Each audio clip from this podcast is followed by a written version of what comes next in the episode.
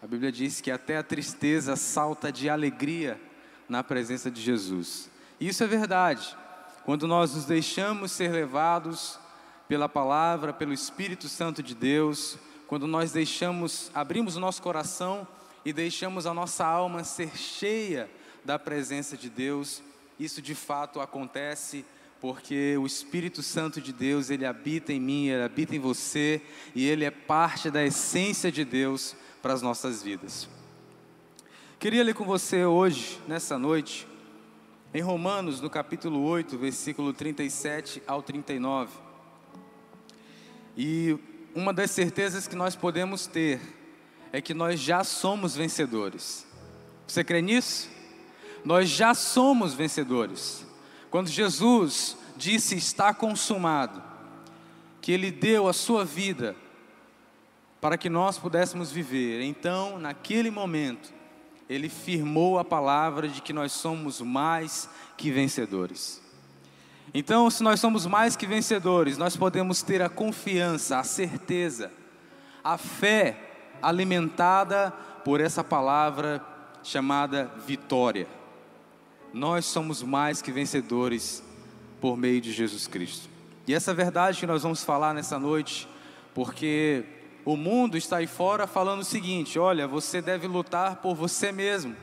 E se você não lutar, tanto faz, você vai ficar para trás. Porque as pessoas, nem que elas passem por cima umas das outras, mas elas têm que vencer. Mas com Jesus é diferente. Porque quando a palavra nos diz somos, ela está falando de unidade, ela está falando de um corpo, ela está falando de várias pessoas. Então, não há desigualdade na vitória. Nós somos mais que vencedores como igreja, como filhos de Deus que nós somos. Amém? Se você crê nessa verdade, diga amém. Romanos 8, 37 ao 39 vai nos dizer: Em todas essas situações, temos a vitória completa por meio daquele que nos amou. Pois eu tenho a certeza de que nada pode nos separar do amor de Deus nem a morte, nem a vida, nem os anjos, nem outras autoridades ou poderes celestiais, nem o presente, nem o futuro, nem o mundo lá de cima, nem o mundo lá de baixo. Em todo o universo não há nada que possa nos separar do amor de Deus, que é por meio do nosso Senhor Jesus Cristo. Paulo escrevendo aos Romanos, ele transpareceu nesses versos a certeza que ele tinha no coração. Ele queria passar aos romanos a certeza que ele vivia. E a certeza de vitória, muitas vezes, ela não é de que sempre você vai alcançar o seu objetivo daquele dia. Deixa eu explicar melhor para você. Um time está começando a jogar o campeonato a certeza que ele tem é de que ele quer vencer, mas isso não garante a ele que ele vai vencer todos os jogos e vai sair campeão daquele campeonato. Mas se você conversar com cada jogador daquele time, com a unidade do time, se o time estiver unido em um só propósito de vencer, todos eles vão dizer assim: não, nós estamos aqui para o bem da equipe, e se der tudo certo, nós vamos jogar bem, jogar firme, vamos marcar os gols e vamos vencer. Esse é o nosso objetivo maior, é chegar à vitória, é nós sermos campeões. Todos vão discursar da mesma forma. E até um pouco cansado, né? Depois do jogo, geralmente a entrevista é depois do jogo. Depois o jogador fez bastante esforço. Mas a certeza de que ele vai vencer não garante a ele que no próximo jogo ele vai fazer dois gols, três gols, quatro gols, vai dar uma goleada. Mas a certeza que ele tem que ter no coração e na mente, no seu psicológico, é que ele vai alcançar a vitória. E não sei você, se você assiste futebol ou não, mas geralmente quando um time está perdendo, a principal, o principal comentário do comentarista do jogo é esse: é, vamos ver se de repente o time consegue manter o psicológico no lugar, porque aí eles mantendo o psicológico no lugar, eles vão conseguir administrar a partida e vão vencer, é, com certeza, de goleada. Porque os processos de nossa vitória sempre passam aonde? Na mente. Você talvez já tenha enfrentado alguma situação dessa forma. Talvez uma entrevista de emprego te deixou nervoso. Talvez falar com a pessoa amada te deixou nervoso ou nervosa. Mas de alguma outra forma você já teve um desafio. Já teve de enfrentar uma situação onde o seu psicológico, a sua mente, ela deve estar tranquilizada e você tem que estar com a certeza no seu coração de que você vai vencer aquela situação. Eu tenho certeza que se nós fôssemos conversar nessa noite, cada um de nós teríamos uma história para contar de uma situação onde você teve que exercer a calma e o controle para vencer aquele problema. E a mesma coisa acontece no time de futebol. Se o jogador não manter o seu psicológico ou qualquer outro esporte, se não manter o seu psicológico concentrado na sua vitória, ele se deixa levar pelas situações que estão passando no jogo. E quanto mais o problema aumenta, mais a tendência de nossa mente, de nosso pensamento, de nosso coração, de nossa emoção tomar conta da situação. Eu lembro que o pastor Fred pregou há um tempo atrás de não deixar as nossas emoções tomarem conta, e de fato isso é verdade. Se você se deixar levar pelas suas emoções, a primeira coisa que vai acontecer são decisões erradas. Você vai começar a tomar decisões totalmente erradas, que não era para aquele momento, não era para aquela aquele instante você ter tomado aquela decisão. Então Paulo, escrevendo aos Romanos, ele quer transparecer a certeza de vitória. Ele quer deixar a sua marca, ou seja, a certeza de que somos mais que vencedores em Cristo Jesus. E se nós temos essa certeza, nós vamos enfrentar todos os problemas. Não é que você não vai saber que você está enfrentando um problema, ou que você vai fazer de conta que esse problema não existe. Mas você vai ter uma certeza no seu coração de que a vitória é certa no nome de Jesus. Porque você já é mais que vencedor. E ele diz assim: em todas essas situações, as situações que ele havia dito antes, era justamente perseguição, dificuldade. E se há uma promessa que sempre vai se cumprir, eu sempre gosto de falar isso. Se há uma promessa que sempre vai se cumprir em nossas vidas, é de termos aflições. Jesus mesmo disse: No mundo vocês terão aflições, mas tem de bom ânimo, porque eu venci o mundo e vocês também vencerão. Se eu tenho a certeza dessa palavra, se eu tenho a certeza e eu creio de todo o meu coração que eu sou mais que vencedor, então a partir desse momento a minha mente ela vai ser controlada pelo Espírito Santo de Deus. No momento que minha mente for controlada pelo Espírito Santo de Deus, então as minhas emoções também vão ser controladas pelo Espírito Santo de Deus. E no momento que as minhas emoções forem controladas pelo Espírito Santo de Deus, então as minhas decisões, elas vão caminhar segundo a boa, perfeita e agradável vontade de Deus. Porque aquele que é guiado pelo Espírito Santo de Deus, ele tem a certeza de que é mais que vencedor. Então o problema vai chegar? Vai chegar. Não adianta você querer fugir dele. Um dia vai ter problema, todo dia vai ter um problema, porque a cada dia tem o seu mal. Você pode me dizer assim, Júlio, mas então quer dizer que eu tenho que ter uma vida de problemas? Não, os problemas eles vão vir para você sem você pedir. Não tem um teleproblema, né? pessoa liga assim: alô, oi, pois não, estamos aqui no teleproblema. Qual problema você prefere?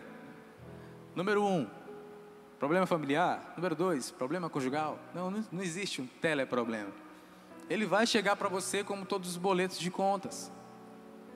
E aí, nesse momento que você tem que olhar para o alto, olhar para Jesus e dizer assim: Deus, toma de conta da minha vida, porque eu sei que eu sou mais que vencedor em Cristo Jesus.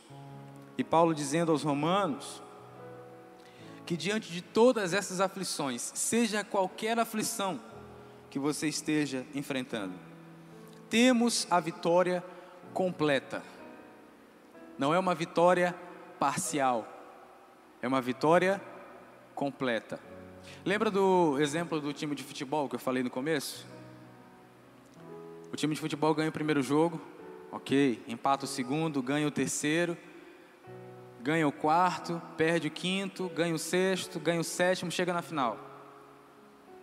Ele teve vitórias parciais. E aí no final ele ganha o campeonato. Então para eles, isso é uma vitória completa. Cheguei ao final do campeonato, peguei o meu troféu. E a nossa vitória completa é, além de termos a certeza de que vamos vencer em Cristo Jesus, além de termos a certeza de que nossas emoções, nossa mente, o nosso coração está ligado com o coração do Espírito Santo de Deus, nós temos uma vitória completa. E a vitória completa é, além da certeza, a resolução daquilo que Deus quer nos dar como resposta para aquele problema. Então você pode estar achando assim, meu Deus, para mim esse problema ele não vai ser resolvido. E é justamente quando você dobra os seus joelhos e entrega para Deus esse problema, é que Deus diz assim: bom, agora você vai deixar eu agir. Porque muitas vezes a gente faz como um controle remoto. Eu muitas vezes em casa assistindo televisão com minha esposa, às vezes ela pega o controle, muda para um canal, vamos, vamos assistir outra coisa. Aí eu pego o controle, não, você escolhe. E aí depois eu pego o controle de novo, não, vamos assistir tal coisa. Eu tomei o controle da mão dela várias vezes, durante o filme, durante uma série.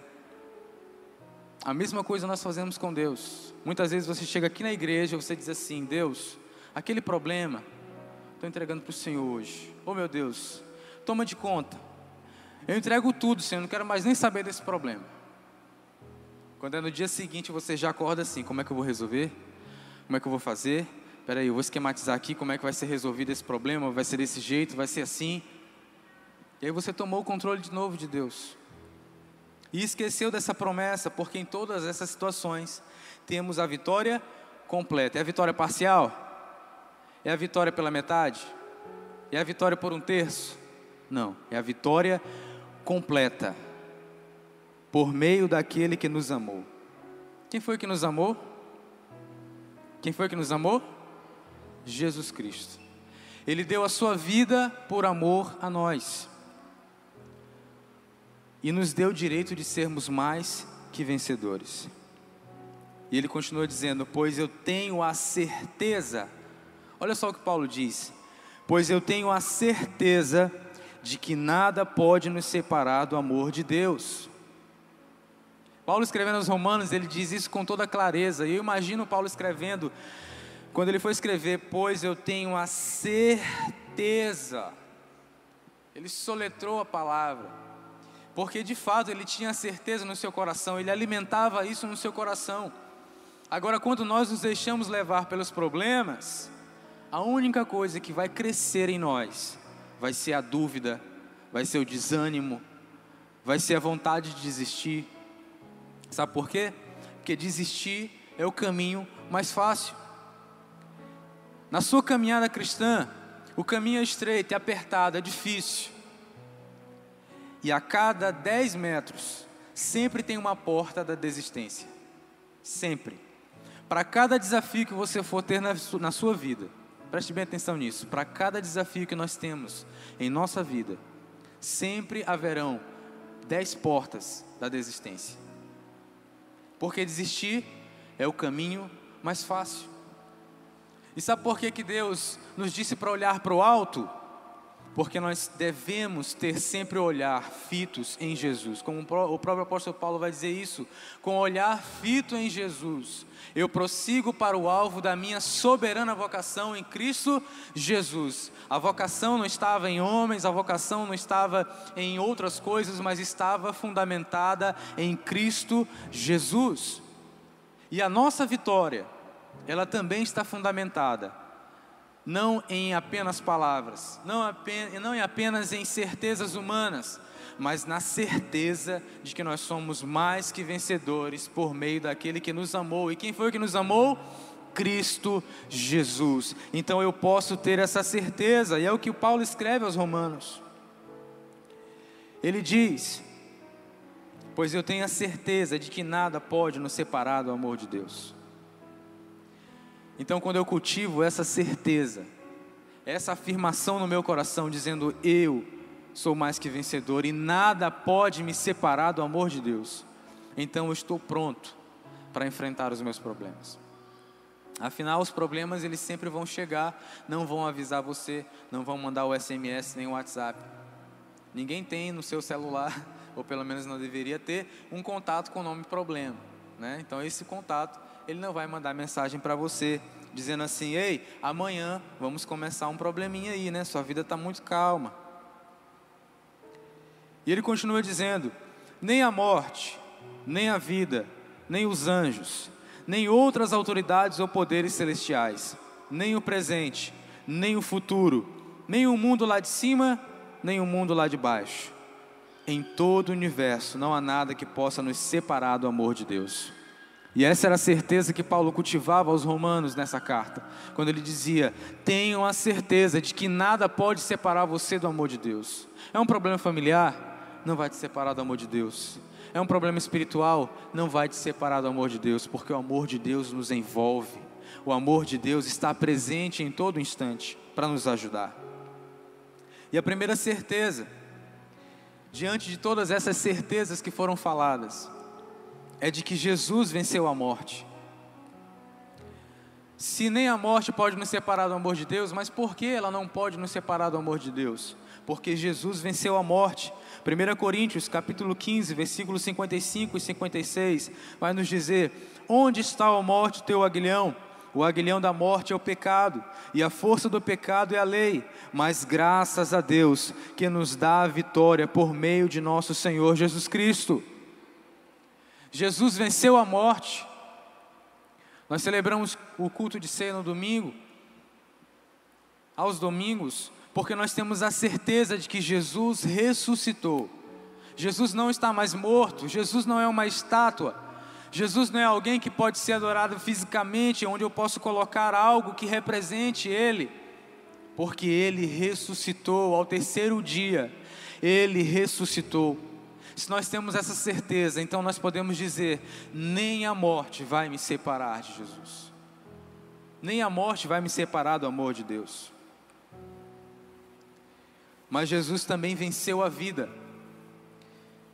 Se, ele, se, Paulo diz nem a morte, nem a vida, por que, que ele disse que nem a vida pode nos separar do amor de Deus?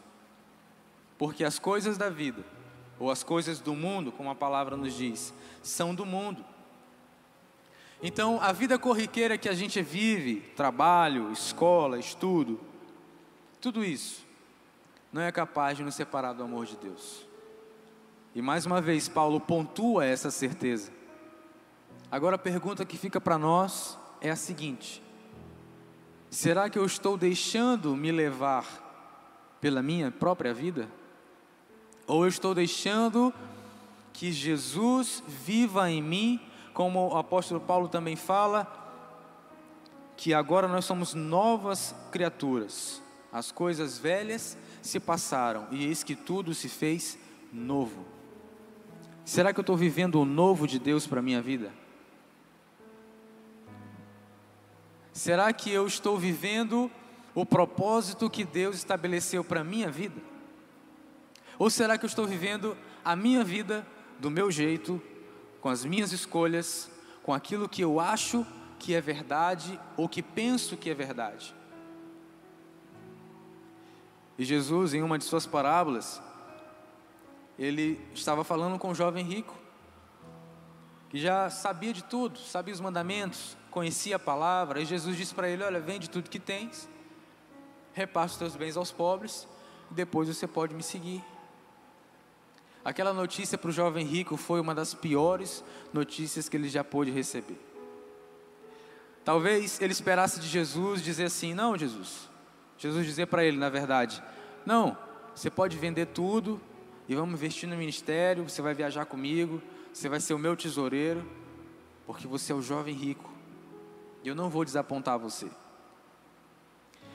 Talvez ele esperasse de Jesus, ele dizia assim: Não, eu sou o rei dos reis, senhor dos senhores, e eu vou estabelecer meu reino com as suas riquezas.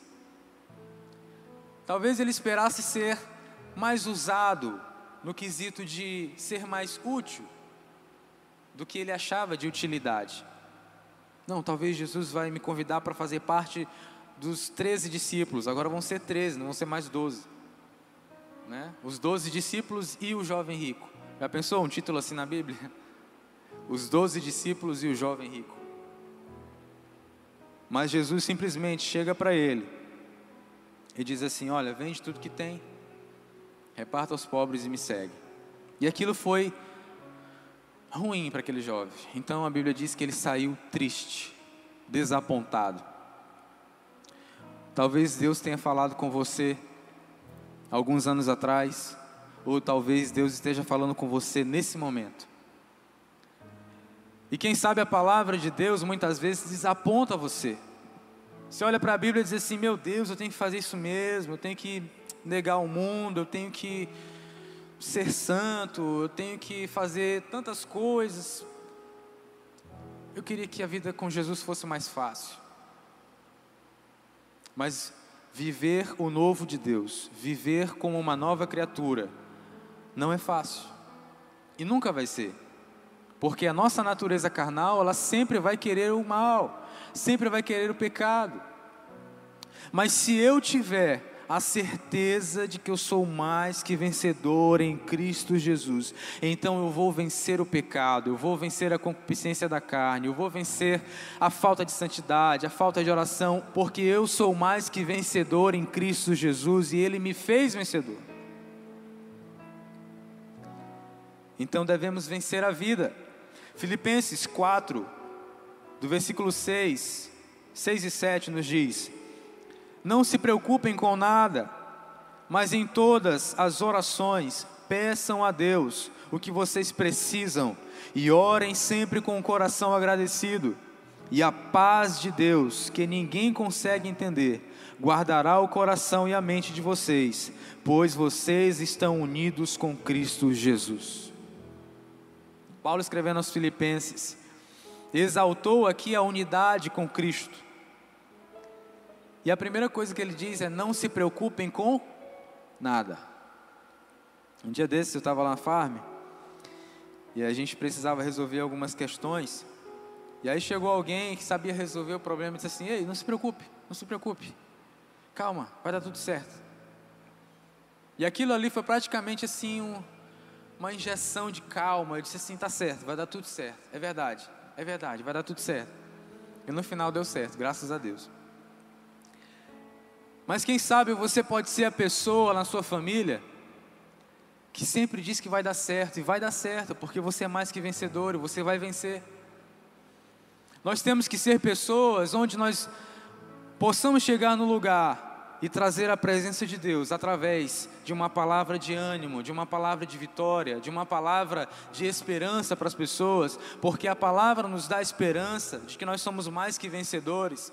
Então, se eu tenho essa certeza, Lembra do que eu falei? A nossa mente está controlada pelo Espírito Santo de Deus, e se a minha mente está controlada, as minhas emoções também, logo eu vou agir e reagir às situações e aos problemas com vitória, com palavras de vitória. Existe gente que quando acorda, já acorda assim: meu Deus, problema, meu pai. Meu Deus, tem que pagar a conta. Meu Deus, tem que fazer isso. Meu Deus, meu Deus, meu Deus, tem que resolver tanta coisa. Meu Deus, eu vou ficar louco como aconteceu durante essa pandemia. Assim que chegou a pandemia, muita gente surtou. Umas pessoas porque já tinham problemas psicológicos, outras porque adquiriram devido à falta de esperança, de vitória, de certeza de que já era mais que vencedor. Então nossas estruturas foram balançadas como um terremoto. E ficou firme quem tinha certeza de que era mais que vencedor. Então Paulo começa dizendo: não se preocupe com nada, mas em todas as orações peçam a Deus o que vocês precisam. Peçam a Deus o que vocês precisam. A gente está acostumado a fazer aquelas orações mais bonitas, dizendo assim: Meu Deus, excelentíssimo e soberano, altíssimo, poderoso, magnífico Deus, eu te exalto nesse momento, porque tu és, ó Pai, o Deus Todo-Poderoso. Amém. Devemos exaltar a Deus. Mas muitas vezes nas orações nós não falamos o que nós de fato precisamos. A oração é falar com Deus. Vocês concordam? Oração é falar com Deus. Então, se você falar com alguém, você deve ser o mais sincero possível. Se alguma das vezes você orou e você só fez aquela oração como se fosse uma repetição na sua cama, obrigado Deus pelo dia, obrigado Deus pela alimentação, obrigado Deus por tudo que o Senhor me deu hoje, amém. Obrigado Deus. Mas você de fato não orou com toda a certeza do seu coração, dizendo assim: Deus, hoje foi terrível, meu coração está destruído, eu quero que o Senhor faça alguma coisa, não estou aguentando mais, não sei nem o que orar. Se você for sincero com Deus, então Deus vai abrir as portas do céu para ouvir a sua oração. E Paulo estabelecia isso como critério para vencer. Precisamos orar. Existe cristão que quer vencer, Deus, o Senhor está comigo, a vitória é certa. E há palavras de declaração de vitória, porém, não há oração. Então a pessoa fortalece a sua mente, fortalece a sua certeza, mas não fortalece a sua vida de oração. Não vai adiantar. Não vai adiantar. Porque você precisa, além da certeza, além da fé, você precisa fortalecer a sua certeza de vitória em oração. E você precisa ser sincero com Deus. E Paulo continua dizendo: Peçam a Deus que vocês precisam e orem sempre. Olha só, orem sempre com o coração agradecido. Para sermos vitoriosos, precisamos também ser gratos a Deus. Ter gratidão não fala de que você esteja no problema e você não fale do problema. Ter gratidão é você estar no problema e mesmo assim agradecer por aquele problema. Paulo dizia assim: Obrigado, Deus. Louvo a Deus pelos açoites, pelas prisões, pelas dificuldades. E ele vai dizer: tanto sei estar em fartura, como sei estar em escassez, tanto sei estar em dificuldade como abundância, mas em todas essas coisas eu sou mais que vencedor e eu posso todas as coisas naquele que me fortalece. Paulo tinha essa certeza e por isso Paulo era vencedor. E ele queria transmitir isso aos romanos. A certeza de que somos mais que vencedores. E a paz de Deus, que ninguém consegue entender, guardará o coração e a mente de vocês, pois vocês estão unidos com Cristo. Para sermos vitoriosos, precisamos estar unidos com Cristo. E aqui cabe dizer que precisamos desmistificar e também quebrar essa visão de que Deus é um Deus longe, de que Deus está no céu e eu estou orando aqui, Deus, por favor, me ouça. E talvez Ele vá me ouvir. Deus é um Deus que está perto. E a Bíblia diz que aquele que clama não deixará de ser ouvido. Então, se você entrar no seu quarto, fechar sua porta, orar a Deus com sinceridade, com gratidão, então Deus vai te ouvir, vai te dar as ferramentas ideais para você vencer. Deus nos deu poder para resistir. Tiago 4:7. Portanto, obedeçam a Deus e enfrentem o diabo, que ele fugirá de vocês. Eu não sei vocês, mas eu já tive algumas resistências espirituais com respeito até mesmo à presença, sentir algo ruim. E em uma dessas guerras espirituais, o único nome que me vinha à cabeça sempre é o de Jesus. Porque apesar de estar só no Getsemane, Jesus também clamou ao Pai e pôde ser ouvido pelo Pai e foi servido até por anjos.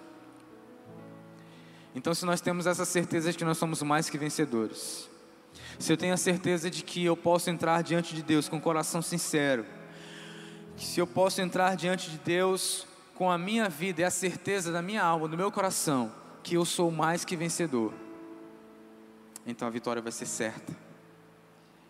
A vitória vai ser certa. Eu vou resistir o diabo e ele vai fugir. Porque se nós resistirmos ao diabo, ele fugirá de nós. 2 Coríntios 10, 4: As armas que usamos na nossa luta não são do mundo, são armas poderosas em Deus, capazes de destruir fortalezas, e assim destruímos ideias falsas.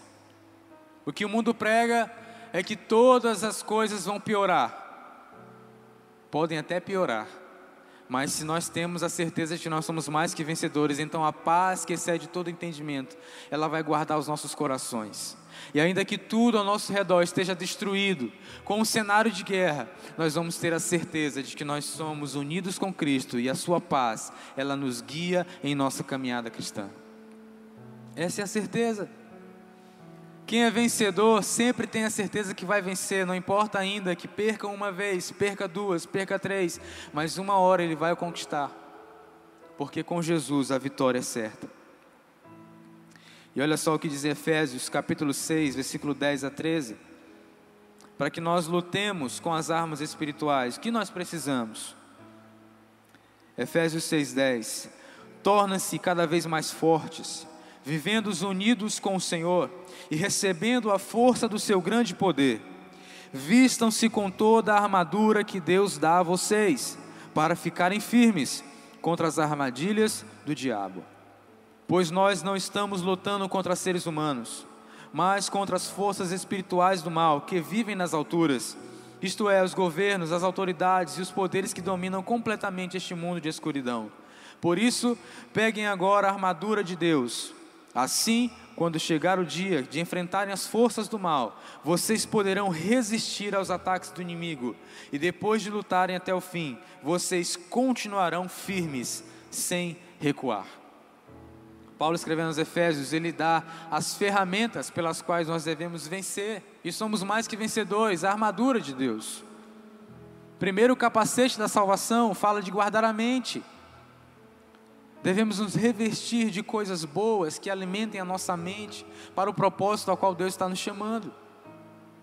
Agora, você ficar o dia todo assistindo Netflix, você ficar o dia todo assistindo YouTube, fofocas do mundo, dos artistas. Você ficar o dia todo só ouvindo músicas, que é bom também, né? Eu gosto de ouvir música. Mas se eu ficar o dia todo só fazendo isso e preenchendo minha mente com coisas vazias, com coisas que elas não vão edificar, então minha mente vai estar totalmente desprotegida. Quando o problema chegar, a primeira coisa que eu vou fazer é me desesperar. A primeira emoção que a pessoa tem ao chegar um problema, ela está despreparada, é o desespero.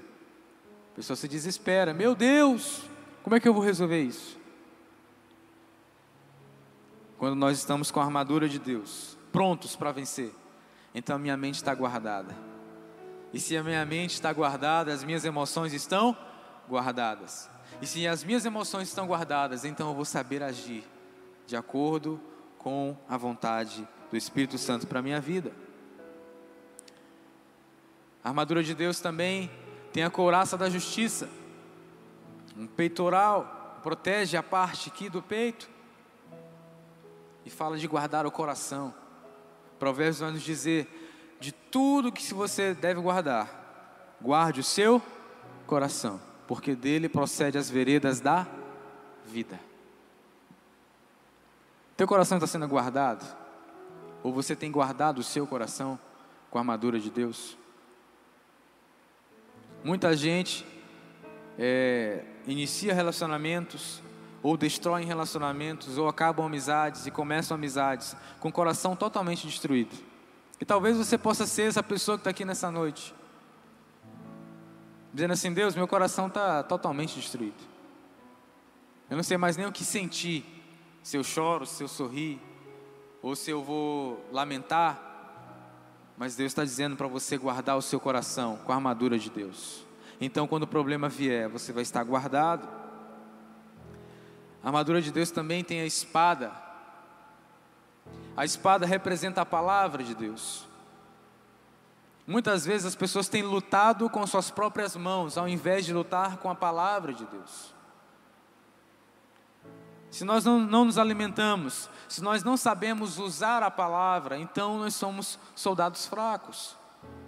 E quando os problemas vierem, a primeira coisa que a gente vai fazer é colocar as mãos. E vamos ser feridos, porque precisamos estar armados com a espada. E a espada é a palavra de Deus. Mas ainda fala também dos pés com a preparação do Evangelho. Eu devo estar preparado para qualquer situação, para proclamar boas novas. Com certeza você conhece alguém que sempre quando chega em algum lugar e tem um problema para ser resolvido, a pessoa sempre amplifica o problema e não a solução. Essa caixa de som deu problema, eu vou dizer, meu Deus, olha, essa caixa está com problema, gente, o que agora a gente vai fazer? Pelo amor de Deus, vamos resolver, vamos resolver. Mas existem pessoas que chegam no momento e, bom, está com problema, vou, vou ligar ela aqui. Encontra a solução. Nós devemos ser solucionadores e não amplificadores de problema. Se você tem um problema, corra para os pés de Jesus. Fortaleça sua mente, Lute com a espada, que é a palavra de Deus, mas esteja com os pés preparados para anunciar boas novas. Boas notícias para as pessoas. Se Jesus cura, então anuncie que Jesus cura e ore pela cura. Se Jesus faz o impossível, então creia nisso e também anuncie o impossível na vida das pessoas. Seja um proclamador de boas novas. Isso é sinal de quem também é vencedor. Amém? Quarto ponto nos diz assim: você pode vencer hoje. Josué 1:9. Lembre da minha ordem, seja forte e corajoso. Não fique desanimado, nem tenha medo, porque eu, o Senhor, seu Deus, estarei com você em qualquer lugar para onde você for. Josué estava prestes a assumir a liderança do povo de Deus. E a palavra de Deus para Josué foi essa: Lembre da minha ordem, é uma ordem de Deus para nós. Sejamos fortes e corajosos. Não fique desanimado, nem tenha medo, porque eu, o Senhor, seu Deus, estarei com você em qualquer lugar para onde você for. Para que nós venhamos ter vitória, nós devemos lembrar da ordem do Senhor. Primeiro, sermos fortes, corajosos, não desanimados, não ter medo e ter a certeza de que Deus está conosco aonde nós formos. Aonde você for. Eu lembro que minha mãe, sempre quando eu ia para a escola, no ensino fundamental, todas as vezes a gente tinha um ritual em casa. Antes de sair para a escola, eu estudava numa escola pública lá em São Luís, era barra pesada, né? Tinha muita gente que mexia com coisa ruim. Mas enfim, Todas as vezes que nós íamos para o colégio, minha mãe sempre ajoelhava a gente na sala e falava uma palavra que até hoje eu me lembro. Ela falava assim: vigia. Vigia. Eu não estou lá, mas Deus está. E ela orava pela gente. Deus, guarda os teus filhos, que eles possam ser luz ali naquela escola e tal. Teve um tempo da minha adolescência que eu achava isso mal, mal chato. Ficar ajoelhado lá, e mamãe orando. E todas as vezes que a gente saía para a escola, eu sempre fazia a mesma coisa: vigia. Eu não estou lá, mas Deus está. Em uma dessas orações, perto do final do ano, eu fiquei de recuperação em duas matérias. E aí ela disse assim: Olha, vou te dizer uma verdade. Onde você colocar a planta do seu pé hoje, vai prosperar. Se for na sala da sua prova, você vai tirar nota boa, porque você estudou. Se for para pregar o evangelho naquela escola, então você vai prosperar. E eu lembro que no último dia lá da, da, das aulas, o diretor chamou todo mundo e perguntou assim: quem é evangélico aqui? Aí todo mundo apontou, né? Ah, Júlio está aqui, tá. Pois vem aqui, meu filho, venha rezar por nós aqui. Aí antes de falar, antes de orar, ele, disse, ele tinha dito assim: ora o Pai Nosso. Aí eu falei: tá bom. Mas antes de orar, o Espírito Santo me impulsionou de uma forma tão grande eu falei assim: Eu posso falar um pouquinho? Ele disse: Pode. eu comecei a dizer assim: olha, todo dia quando eu vinha para a escola, eu contei o mesmo testemunho, né? Eu me ajoelho diante da minha mãe e ela ora e tal, aí o pessoal sorriu. É mesmo, é. Minha mãe ora dizendo a mesma coisa, vigia. Deus não está, Deus está lá. Eu não estou, mas Deus está te vendo. E eu sinto que em todos esses anos da escola, eu pude sentir que Deus me acompanhou de verdade. E hoje, eu tirei nota boa na minha recuperação, estou passado de ano e tal, e todo mundo sorriu também e tal, mas eu comecei a falar de Jesus naquele clima de descontração. E sem saber, no final, três pessoas aceitaram Jesus. Três adolescentes, que até hoje são servos de Deus. E eu fiquei assim, meu Deus, mas por que, que eu fui tão impulsionado a fazer isso? Só por causa daquelas três pessoas, no meio de quase 400 alunos, três pessoas aceitaram Jesus. E essas três pessoas hoje são servas de Deus. Quando você está com os pés preparados para proclamar boas novas, Deus age através da sua vida, porque você transparece e é mais que vencedor. Então Deus traz colheitas. Você crê nisso? Amém? Deus pode trazer colheitas para você na sua casa hoje. Então eu quero profetizar na sua vida, onde você colocar a planta dos seus pés, hoje na sua casa. Quando você chegar e o seu problema estiver lá esperando você, você vai colocar a planta dos seus pés e vai dizer assim: problema, eu não tenho medo, porque eu sou mais que vencedor em Cristo Jesus. Eu não tenho medo, sabe por quê? Porque Jesus me garantiu que eu vou vencer. Se Ele venceu, eu também vou vencer. Aleluia! Essa é a certeza. Você pode vencer hoje. Lembre-se de Josué.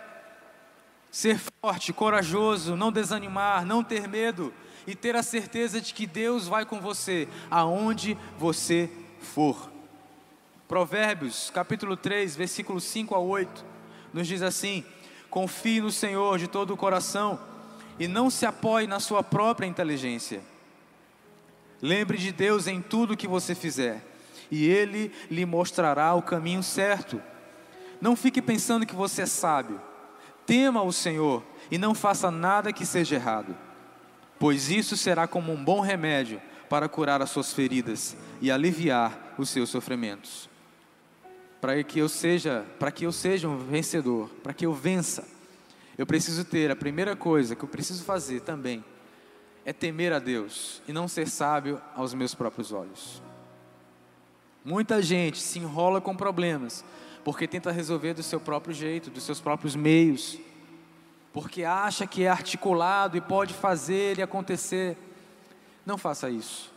Se você entrega o controle para Deus, então você deve entregar totalmente a sua confiança e o seu problema para Deus. Não ser sábio aos nossos próprios olhos. Último ponto para nós encerrarmos. Se você crê, tudo se torna possível. Se você crê, tudo se torna possível. Mateus 19, 26 nos diz: Jesus olhou para eles e respondeu: Para os homens isso não é possível, mas para Deus tudo é possível. Você crê nisso? Olha só o que a palavra está nos dizendo. Se para os homens isso não é possível, para Deus, tudo é possível. Amém? É a palavra de Deus. Não sou eu quem estou dizendo que tudo é possível para Deus, é a Sua própria palavra. E Deus não mente, em Deus não há mentira, só há verdades. E uma das verdades é essa: se para, se para nós é impossível se você olha o problema e você diz assim: não, eu não consigo, vai dar tudo errado.